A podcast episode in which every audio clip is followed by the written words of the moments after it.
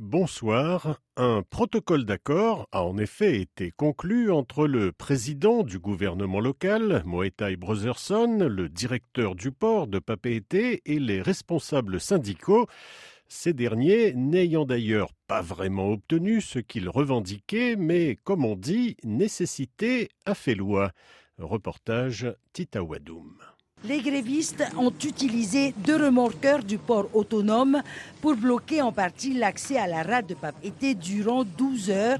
On ne peut pas faire tout et n'importe quoi, a déclaré Moetei Broderson, car des médicaments à destination de l'hôpital de Taoné se trouvent dans les conteneurs du navire de la CGM, resté au large toute la journée. Magnanime, le président du pays s'est engagé à retirer les plaintes déposées en référé et au pénal à l'encontre des grévistes, mais les bloqueurs n'échapperont pas aux sanctions disciplinaires, regrette Lucie Tifena, secrétaire générale du syndicat Outhay. C'est comme ça.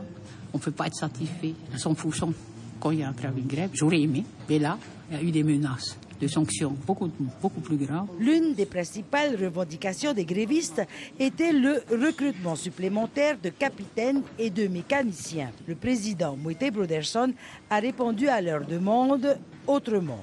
On a prévu pour euh, maintenir les effectifs à 18 euh, d'embaucher effectivement ce qu'ils appellent une DPA, donc c'est une personne désignée à terre qui va s'occuper de tous les aspects administratifs, euh, de gestion des congés, de gestion des plannings et de la maintenance, tâche qui était aujourd'hui dévolue au capitaine d'armement. Et puis il y a la reconduction de deux personnes qui avaient prévu de prendre leur retraite et qui au final vont rester. Les médicaments dans les conteneurs du cargo de la CGM seront acheminés ce matin en urgence vers le CHPF. Centre hospitalier de la Polynésie française. De Polynésie, on passe en Nouvelle-Calédonie. Faut-il craindre une cessation de paiement dans les prochains jours pour l'usine du Sud, usine de transformation du nickel située, comme son nom l'indique, à l'extrême sud de la Grande Terre du Caillou.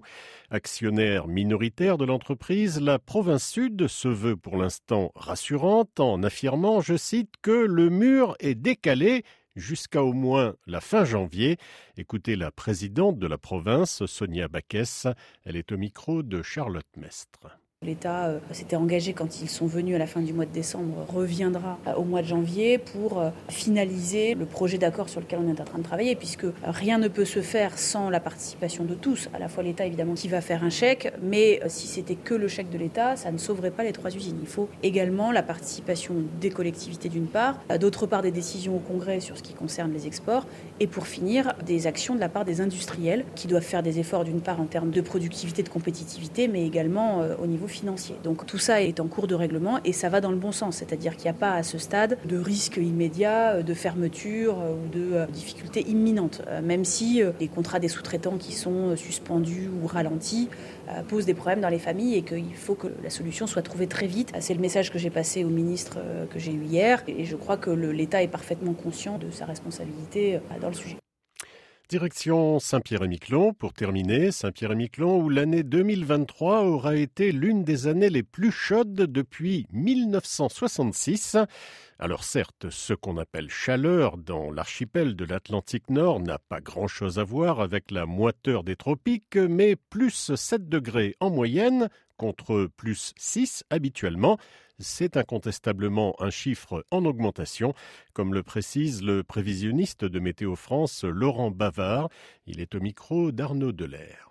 C'est la cinquième année la plus chaude de mesure à Saint-Pierre depuis le début des mesures euh, standardisées, donc 1966. Ça confirme la tendance euh, à la hausse, en tout cas des 25 dernières années, euh, une, une hausse qui a commencé au milieu de la décade 90. Pour l'ensoleillement, on a donc mesuré des mois records en avril, en mars et en mai. Donc soit proche des records, soit des mois euh, records. Euh, mois de décembre a été un mois record avec deux fois plus d'heures d'ensoleillement que d'ordinaire. Et euh, par contre, euh, mois record bas aussi pour le mois de juillet avec moins de 100 heures de soleil relevé. Il a fait excessivement chaud, c'est le mois de juillet le plus chaud qui a été mesuré, de même que le mois de septembre qui a été le mois de septembre le plus chaud. On a aussi un mois d'octobre très chaud avec le quatrième mois d'octobre le plus chaud. Par contre, euh, donc voilà, juillet, il a fait chaud, mais euh, qui dit chaleur en juillet dit aussi de la brume, et donc on a relevé 27 jours de brume sur les 31 jours du mois de juillet. Fin de cette euh, édition. Bonne soirée.